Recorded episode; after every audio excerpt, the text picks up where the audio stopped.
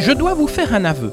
J'ai toujours été quelqu'un de curieux et je me suis toujours intéressé au vécu des personnes qui m'entouraient. Cela me permettait de mieux les connaître et de les découvrir, ce qui j'en suis sûr est un réflexe généreux. S'intéresser aux autres facilite les relations avec ceux-ci. En créant en 2018 le podcast natif Les interviews d'Eric Cooper, j'avais le projet de partager avec tous et toutes le voyage que je faisais en découvrant la vie et les réalisations des personnes qui, à mon micro, racontaient une histoire, leur parcours de vie ou leur création. C'est sur le ton d'une simple conversation que se déroulent les interviews d'Eric Cooper. Le décor est simple, la terrasse d'un café, un musée, un parc, une gare, l'ambiance parfaite pour permettre à la conversation de se dérouler aisément.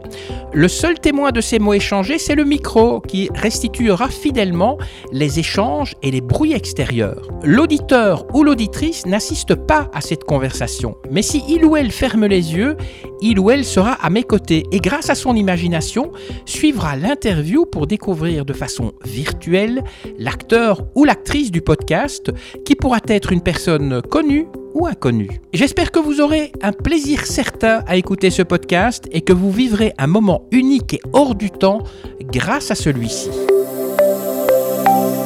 Avec l'actrice du podcast d'aujourd'hui, nous allons voyager dans le sud de la France. En effet, c'est Christina Rosmini que vous allez découvrir. Elle a sorti son nouvel album qui s'appelle Inti. Inti, ça veut dire Dieu du soleil dans la civilisation andine. Et la première question que je lui ai posée, c'est de savoir quelle était l'inspiration qui a fait qu'un jour, vous avez commencé à chanter, Christina.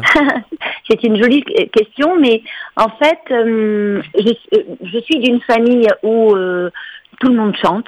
Hein. vous savez, comme beaucoup de familles d'origine euh, méditerranéenne, hein, parce que moi, je suis, ma maman était 100% d'origine espagnole, mon papa corse italien. Bon, c'est des cultures où ça chante énormément.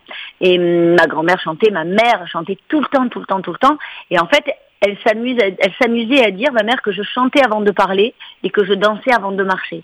Donc je crois que ça remonte à loin. c'est vraiment, euh, j'ai toujours chanté. Alors votre style, c'est de la chanson française avec un petit plus. Euh, vous pourriez, vous, comment est-ce que vous pourriez définir votre votre style? Oui, alors c'est intéressant aussi de parler de, définition parce que je trouve qu'en France, alors peut-être qu'en Belgique c'est moins le cas, mais je trouve qu'en France on a tendance à, vouloir toujours euh, mettre les gens dans des tiroirs relativement étanches. Mmh. moi je fais un style effectivement qui est un peu hybride puisque je me suis nourrie de chansons françaises euh, depuis ma plus tendre enfance, puisque mes parents écoutaient euh, euh, les grands chanteurs, les grands auteurs-compositeurs français ou ceux qui chantaient la poésie, comme évidemment Brassens, Ferrat, Brel, Léo Ferré, Barbara.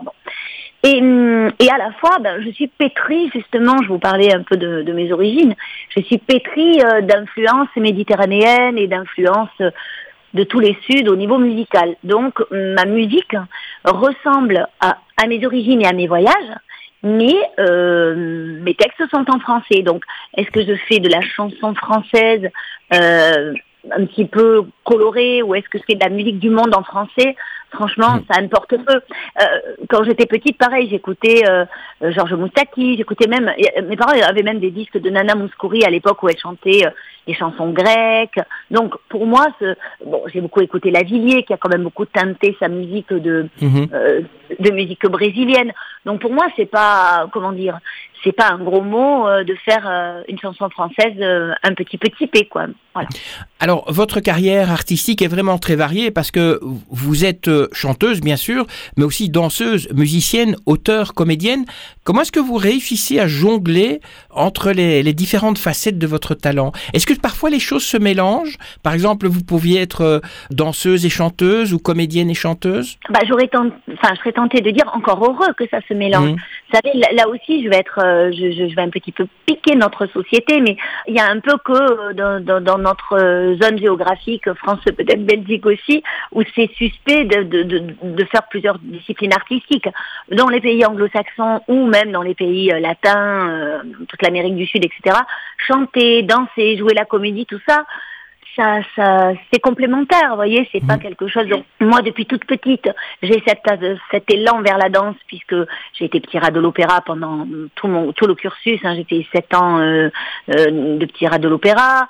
J'ai fait beaucoup de, de danse flamenca, de la danse orientale, du tango argentin mais évidemment euh, du théâtre et puis bien sûr euh, de la musique. Donc si vous voulez, tout ça fait que euh, pour moi c'est la même chose. ce sont les mêmes ingrédients, enfin ce sont les ingrédients différents d'un repas. Ben, d'un repas, je ne veux pas dire réussi, ce serait prétentieux, mais d'un repas en tout cas complet. Est-ce que, vous venez de dire, vous étiez petit rat de l'opéra, donc vous avez suivi des cours. Est-ce que pour les autres euh, facettes de votre euh, carrière artistique, par exemple musicienne, chanteuse, vous avez aussi suivi des cours, ou bien alors vous avez appris ça sur le terrain eh bien, je dirais les deux, mon capitaine, parce qu'il y a à la fois, effectivement, euh, euh, j'ai pris des cours de piano, j'ai pris quelques cours de guitare, j'ai pris, euh, bon voilà, des cours de théâtre, énormément de cours de danse, etc. Mais c'est vrai que je travaille un peu en autodidacte, en fait, c'est-à-dire que je me sers assez peu de l'orthodoxie musicale, je compose à l'oreille, j'enregistre énormément ce que j'entends, donc effectivement, c'est un travail qui est évidemment euh, nourri d'un petit peu de, culture théorique, mais c'est quand même un travail essentiellement organique, instinctif, euh, viscéral. Euh, voilà. Au, cours de votre carrière, vous avez collaboré aussi avec de nombreuses personnalités. On peut citer Georges Moustaki, Enrico Macias, mais il y en a eu d'autres. Est-ce que vous pourriez partager une expérience avec une collaboration qui vous a vraiment le, le plus marqué? Est-ce qu'il y a dans toutes les collaborations que vous avez eues quelque chose qui vous a vraiment, je dirais, marqué au fer rouge? Ah, bon, il y en a plein, donc c'est difficile de choisir, mais on va dire que euh, collaboration, c'est peut-être un grand mot, mais euh, je vais faire un petit, euh, un petit clin d'œil, euh, clin d'œil, comment dire, un petit hommage à, à Richard Martin. Richard Martin, c'est le directeur du théâtre Tourski à Marseille et il s'est envolé il y a deux jours.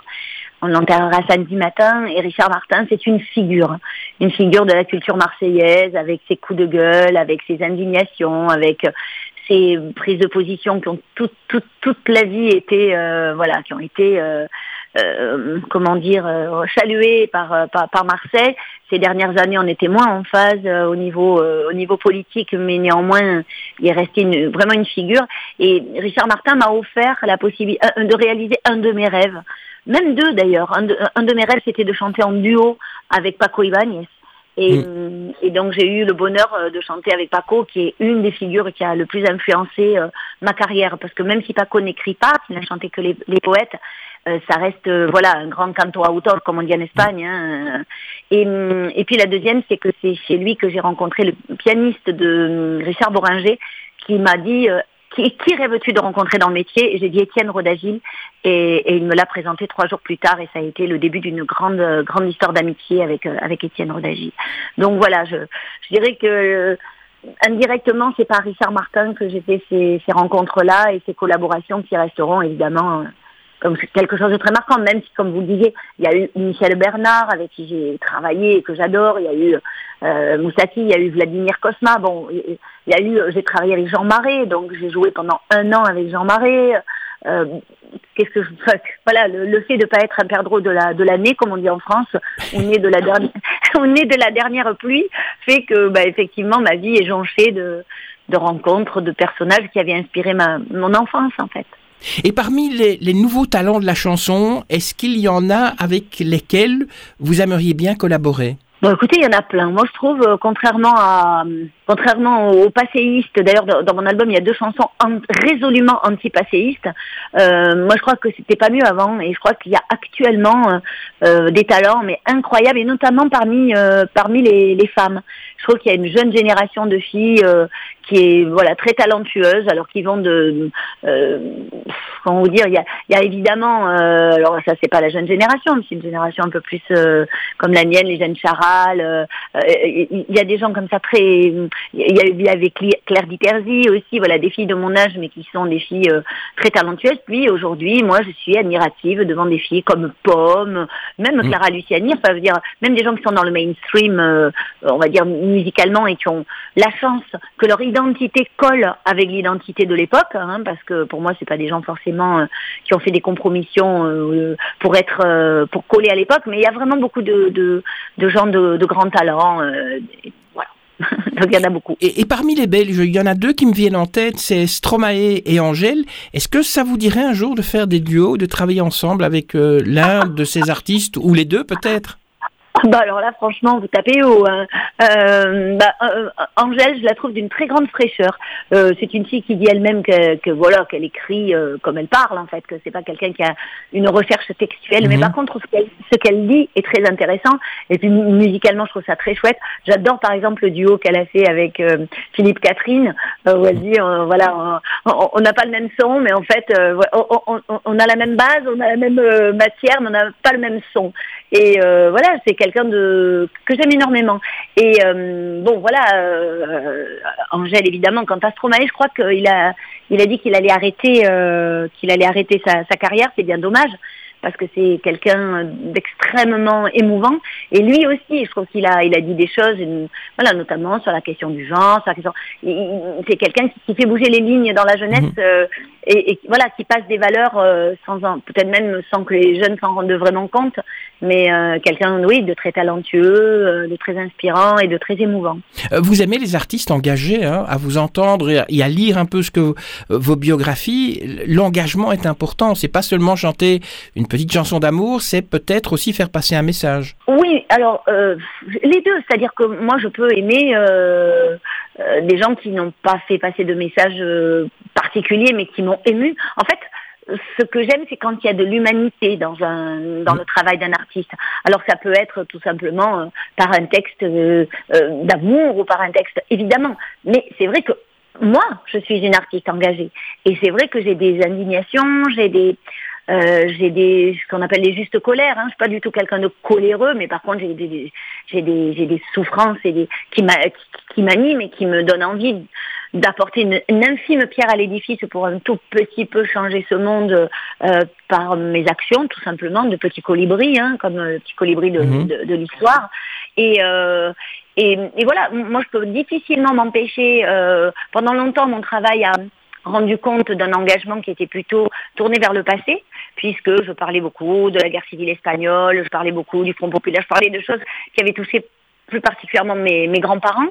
Et mon dernier album, c'est un album qui, sans que je l'ai cherché, euh, soulève des problématiques actuelles et, et met des mots sur euh, des, mm, bah, on va dire des problématiques qui moi me, me touchent et me, et m'animent, comme euh, la cause des, des, migrants noyés en Méditerranée ces, milliers et milliers et milliers de gens euh, qui, font de cette Méditerranée un, cercueil à, ciel ouvert, euh, la cause des Indiens d'Amérique, c'est-à-dire voilà les problématiques des peuples autochtones et notamment problématiques euh, qui sont induites par euh, les réchauffements climatiques ou par des choix euh, pas assez écologistes. Voilà. Bon. Donc, donc, tout ça, voilà, tout ça, ça fait partie de ce qui me touche et de ce qui me me fait de la peine ou ce qui m'indigne et que je alors donc chez les autres effectivement quand il y a cette veine là notamment des prises de parole féministes ou euh, voilà contre les femmes battues ou contre euh, bah, les, contre les ségrégations quelles qu'elles soient, contre euh, les, les, tiroirs étanches. Encore une fois, je parlais de tiroirs étanches quant aux genres musicaux. Ben, c'est pareil pour les, gens, les, les tiroirs étanches euh, quand on met les gens euh, voilà dans des catégories soi-disant ceci ou cela parce qu'ils émanent de tel ou tel milieu social ou de telle ou telle religion ou de tel ou tel pays. Voilà, je trouve ça absurde. Alors votre dernier album, eh justement, ça tombe bien, on va en parler. Il s'appelle Inti, ce qui veut dire Dieu du soleil dans la civilisation andine. Est-ce que vous pourriez nous en dire plus sur ce projet? Vous avez déjà dit deux mots, mais comment est-il né? Comment est-ce que ce projet est né? Alors euh, étrangement, c'est un, projet qui est né euh, au Québec, figurez-vous. Alors c'est pas très méditerranéen, c'est pas très sud, hein, c'est pas très marseillais le Québec, mais il se trouve que mon mari euh, euh, je, je, m'amuse à dire mon mari. Mon mari est un merveilleux guitariste, Bruno Caviglia, et qui accompagne entre autres euh, Michel Fugain, vous parliez d'Enrico Macias, effectivement. Euh, j'aimerais d'ailleurs faire une toute petite parenthèse en lien avec tout à l'heure avec Enrico, la Belgique. enfin, je, vous verrez pourquoi. Mais donc, Bruno jouait avec Michel Fugain, je suis partie au Québec et c'est là-bas que j'ai rassemblé les, les, toutes les bribes de textes et de musique que j'avais pour pour, euh, on va dire, euh, oui, faire sauter le bouchon muqueux de, de, ce nouveau projet. Et au départ, alors est-ce que c'est l'influence des forêts euh, du Québec? Est-ce que c'est il s'est appelé La Louve. La Louve, c'est une, une de mes chansons. L'album s'appelait Louve. Et puis très rapidement, il, s'est avéré que l'ensemble de mes chansons, bah, c'est un ensemble solaire. On peut difficilement, quand je sors de scène, les gens parlent de soleil, etc. Et je me suis dit, je ne peux pas induire le public en erreur en appelant cet album Louvre qui serait euh, une identité euh, bah, de sous-bois, une identité lunaire, alors que effectivement je porte en bandoulière tous les suds. Et, je me suis dit, mais alors, alors si je devais donner un nom solaire, et puis euh, voilà, moi, mon prénom c'est Christina, mais je, depuis ma plus tendre enfance, je me suis auto-baptisée Titi. Tout le monde m'appelle Titi dans mes amis. Et donc je me suis dit, bah, c'est Titi qui est à la fois un peu de moi et puis beaucoup de, l'hommage que je rends au Dieu du Soleil. Cet album, quel thème vous abordez? Vous en avez un petit peu déjà parlé, mais c'est quoi comme thème? Quel genre de chansons on va, y trouver? Eh bien, ce sont des chansons, alors euh, il y a, je crois qu'il y a 14 chansons, il me semble, je ne suis même pas sûre, mais je crois. Euh, ce sont des chansons qui, à la fois, résume un peu là où j'en suis moi en tant que personne. Donc il y a une chanson qui s'appelle Le temps qui passe, euh, il y a une chanson qui parle de mon premier amour, donc ça va puiser à la fois dans mon enfance euh, et puis à la fois dans, dans la femme que je suis aujourd'hui. Euh, donc des chansons de l'ordre de l'intime, de l'ordre de l'universel. Et puis il y a des chansons qui sont de l'universel, je veux dire de problématiques qui touchent tout le monde. Hein. Bon, le temps qui passe, l'amour. Et puis il y a des chansons, comme je vous dis, qui sont plus ancrées dans la dans, l'époque. Donc il y a une chanson dont le titre est en anglais, mais il y a vraiment que le titre qui s'appelle Something in the Air, qui est ce petit quelque chose dans l'air. Alors étrangement, elle a été écrite un an avant le Covid, donc c'est pas ce petit quelque chose dans l'air là même si euh, la période Covid a pu nous laisser penser qu'on allait peut-être aller vers un monde un peu plus vert, un peu moins euh, axé sur la consommation, un peu moins, et puis que finalement, juste après, on s'est rendu compte qu'on n'avait pas trop changé.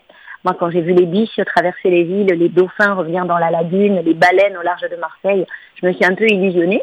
Mais euh, donc voilà, cette chanson parle bah, de, du fait que effectivement, c'est la terre qui proteste et qui dit voilà, je suis comme une mère incrédule et fatiguée de vous voir euh, ainsi dans la bulle, vous entre-déchirer et puis en gros l'abîmer quoi. Voilà.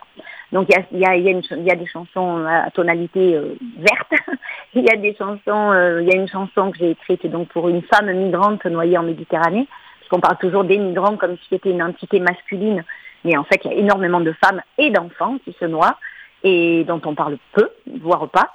Et là, je voilà, j'ai pris le parti pris de parler d'une femme qui a qui est morte et en fait la, personne qui l'attend sur le quai ne peut pas se résoudre à l'idée qu'elle a disparu. Et j'ai pris, euh, j'ai tissé avec mes propres mots ceux de Victor Hugo, extrait de la légende des siècles, les paysans au bord de la mer, puisque euh, le, texte de Victor Hugo à ce moment-là parle des gens qui attendent comme ça le vaisseau euh, sur le sur la mmh. grève. Et ça, voilà, ça, ça correspondait à cette à ce chagrin que peuvent avoir les gens qui ne reverront jamais ceux qui sont morts, puisqu'ils ont des vies, ils ont des gens qui les aiment.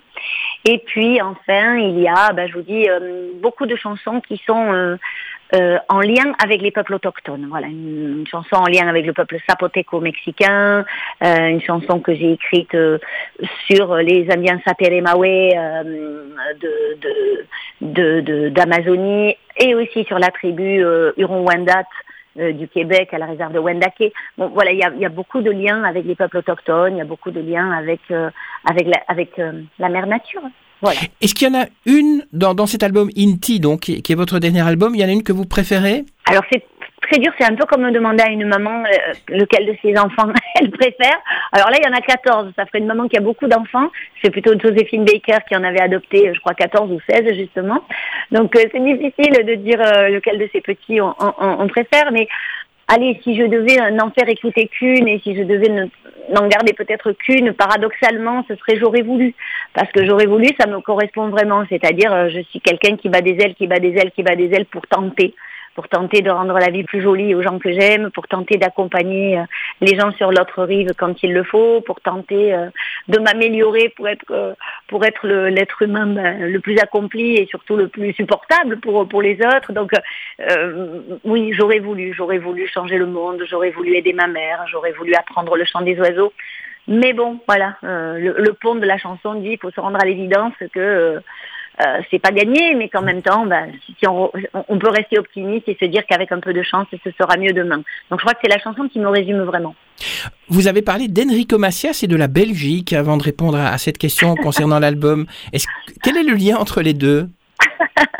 Écoutez, euh, j'ai assez peu de liens, je, le reconnais, avec la Belgique, puisque j'ai peu chanté dans votre euh, plat pays qui est le vôtre. Euh, j'ai joué en fait au théâtre à Treberden. Je, je me souviens d'un lieu qui s'appelait Goupil le Foll, si ma mémoire est bonne, à, à Bruxelles, où il y avait plein de disques pendus au plafond et où on, passait les afters après les représentations. Bon, c'est un pays où j'aimerais énormément chanter, mais ça ne s'est pas encore fait. Par contre, effectivement, euh, il y a eu, euh, je crois que c'est en 2015, j'ai fait la première partie d'Enrico Macias à l'Olympia deux fois. Puis euh, j'ai joué avec lui en première partie dans une ville qui s'appelle Wapi. Et au final, grâce à son tourneur oriental qui s'appelle Ahmed Youssef et qui grâce à son équipe aussi, et son fils Jean-Claude Grenacia, j'ai chanté en première partie d'Enrico Macias au Caire. et en fait, dans les jardins de l'ambassade de Belgique, figurez-vous.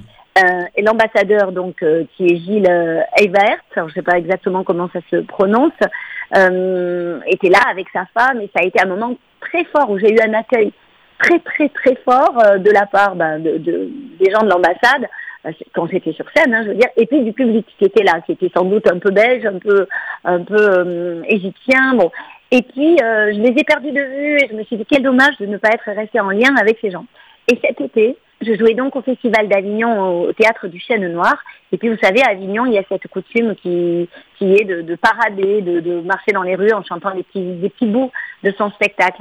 Donc je, voilà, j'étais en plein exercice de, de, de, cette parade-là.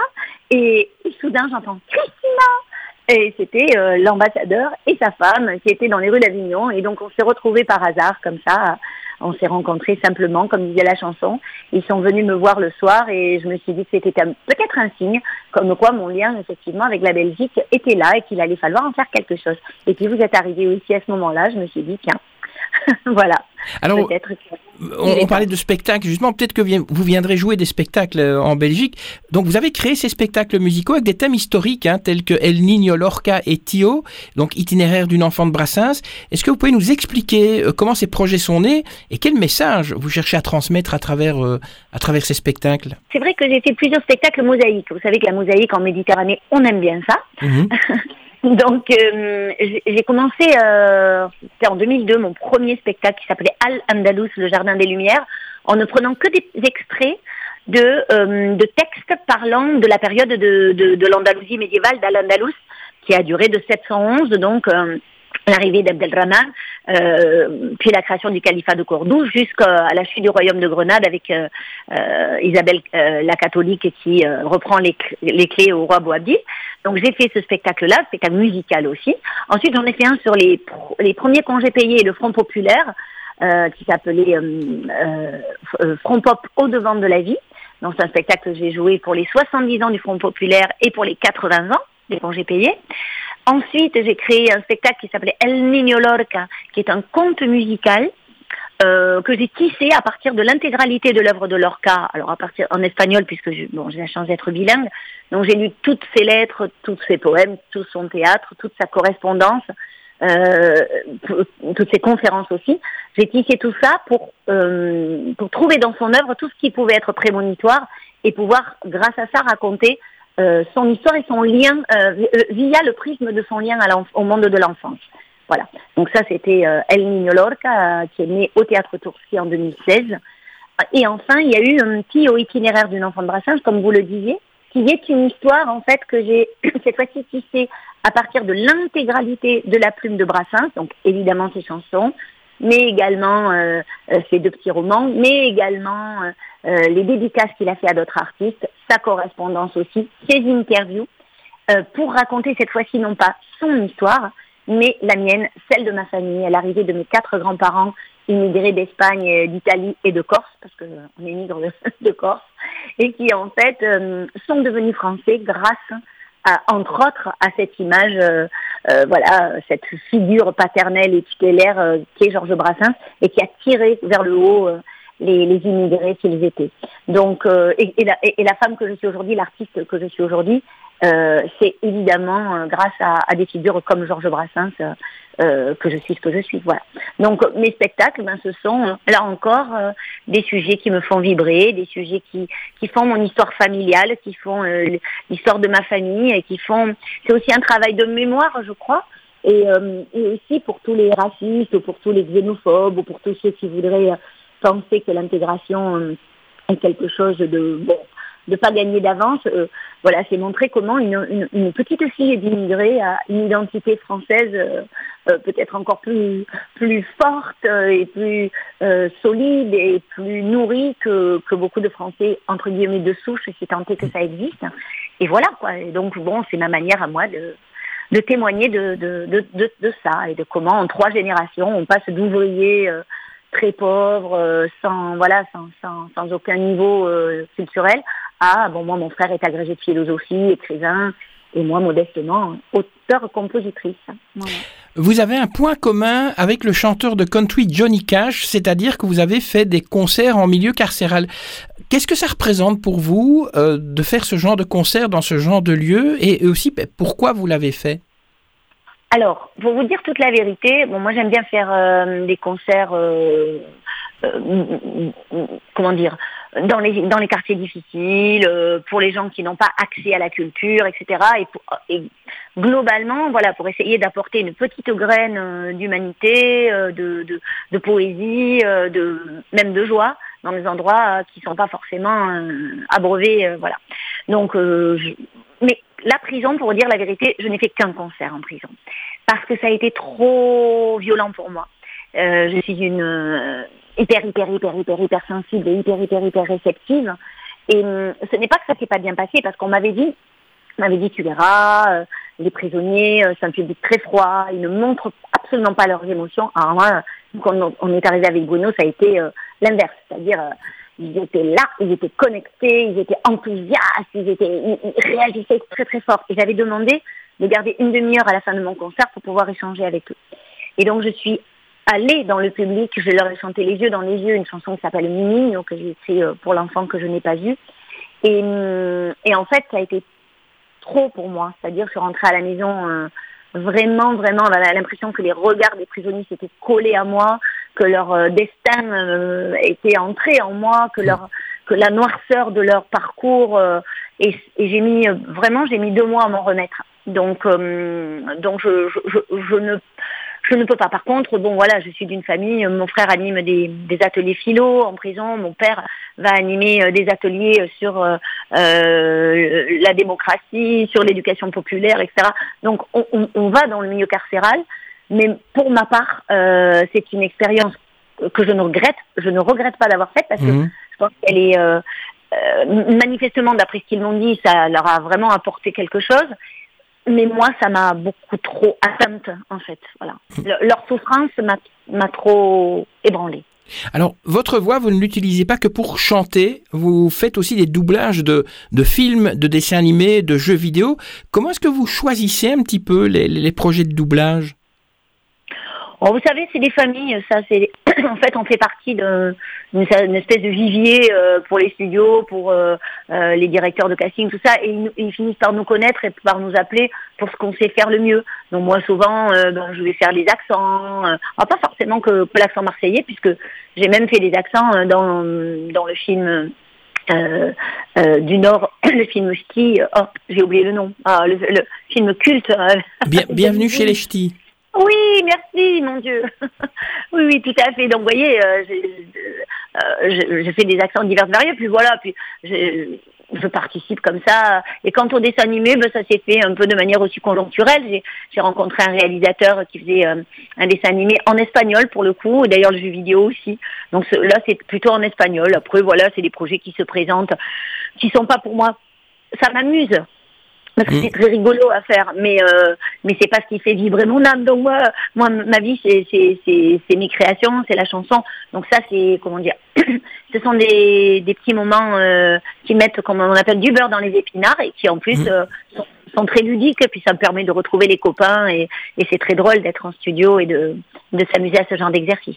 Alors, vous venez de sortir donc cet album Inti dont on a parlé, mais quels sont un petit peu vos projets futurs et est-ce que vous avez des rêves que vous aspirez à réaliser dans les, dans les prochaines années Alors, c'est marrant que vous me disiez ça parce qu'en ce moment précisément, je suis en train de, de focaliser sur mon rêve d'enfant. Quand j'étais toute petite, quand j'avais 5 ans, euh, j'étais euh, chez mes grands-parents. Je me souviens que j'avais 5 ans parce que mon frère était bébé.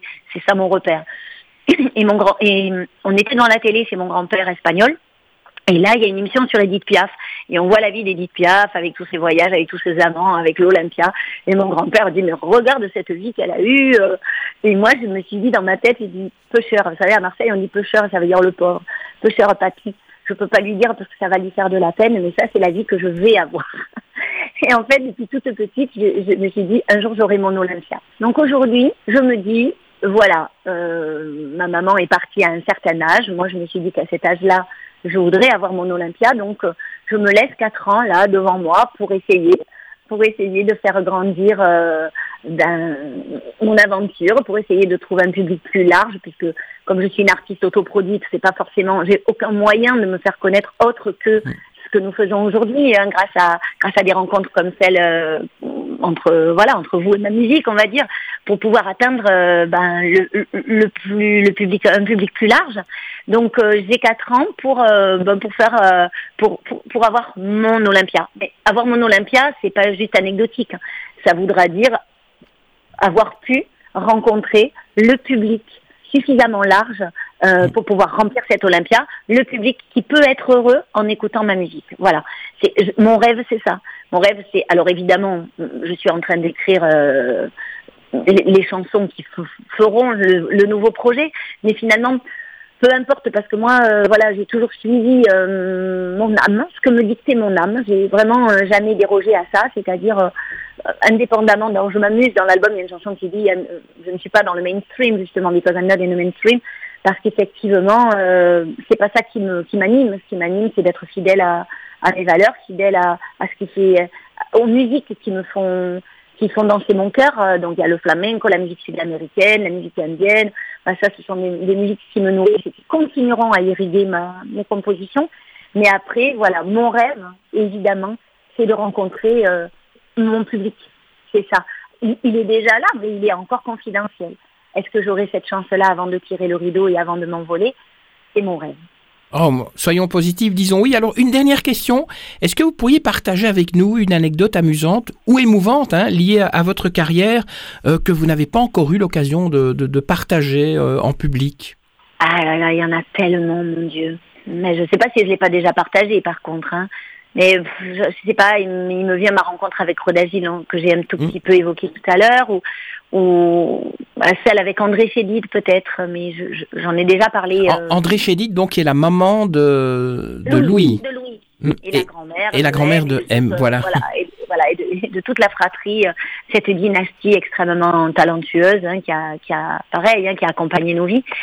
Euh, C'était pour mes 25 ans et, et avait euh, un, un compositeur chilien euh, Osvaldo Torres qui m'avait dit, tu sais, tu devrais euh, chanter les poèmes d'André Chédid.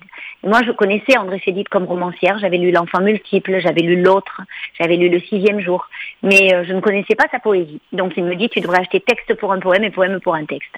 Et hum, donc, je, je pars ce jour-là pour enregistrer une chanson sur l'Europe. D'ailleurs, c'est rigolo. C'était le jour de mon anniversaire. C'était le jour de mes 25 ans. Et je passe rue de Seine et je vois une toute petite librairie et je m'arrête devant. Et puis je continue ma route, je vais à, ma séance de studio. Et le soir en sortant, vers 18h, je repasse devant la librairie et quelque chose me pousse à rentrer. Et là, la, libraire me dit, ah, elle me dit, je vous ai repéré, vous êtes passé vers midi et je savais que vous reviendriez, je, savais que vous, que vous entreriez. Alors je dis, ah bon, d'accord, j'ai écouté. Je me permets, votre librairie est toute petite, mais je me permets, est-ce que par un hasard incroyable, vous auriez des livres d'André Chédid? Et là, la libraire me regarde, elle me dit, vous plaisantez Je dis, non, pourquoi? Elle me voyez le, pan là, de gauche, là Elle me dit, ce ne sont que des livres d'André Chédid, André Chédid traduite dans toutes les langues, des livres sur André Chédid. Je dis, c'est pas possible. Elle me dit, mais pourquoi vous voulez ça? Je dis, parce que j'aimerais chanter ces poèmes. Elle me dit, bon, écoutez, tenez. Elle me dit, déjà, je vous offre un livre. Et puis elle me dit, asseyez-vous là, s'il vous plaît. Donc elle me fait asseoir et elle prend son téléphone. À l'époque, on faisait vous vous rappelez Donc elle prend son téléphone euh, avec son petit, son petit compteur là, et puis elle téléphone et, et elle dit oui, excuse-moi, tu peux descendre cinq minutes s'il te plaît?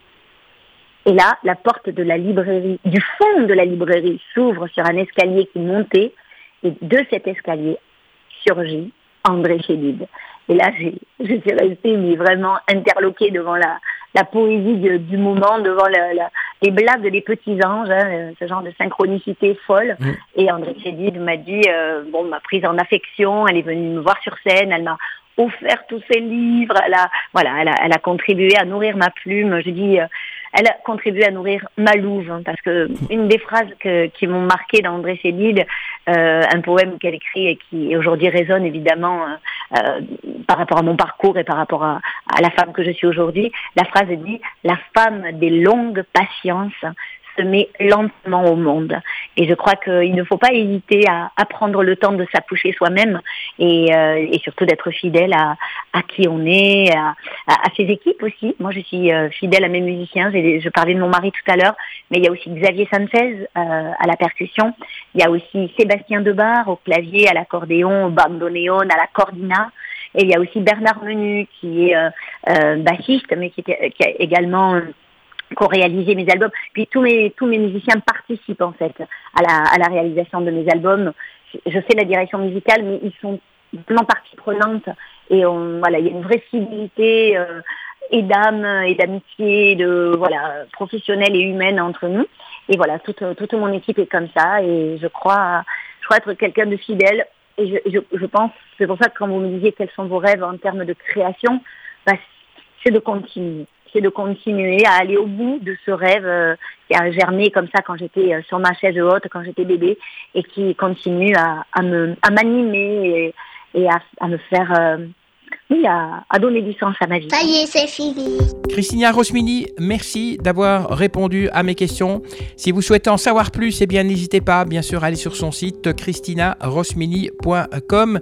Je vous rappelle le nom de son nouvel album, Inti, c'est le dieu du soleil. Alors avant que vous nous quittiez, vous les auditeurs, n'oubliez pas de liker, de partager abondamment et de commenter ce podcast. Abonnez-vous aussi, comme ça vous serez tenu euh, au courant de la publication du prochain podcast. Allez, sur ce, je vous quitte. Que la force soit avec vous et avec tous les autres. Et à la prochaine fois.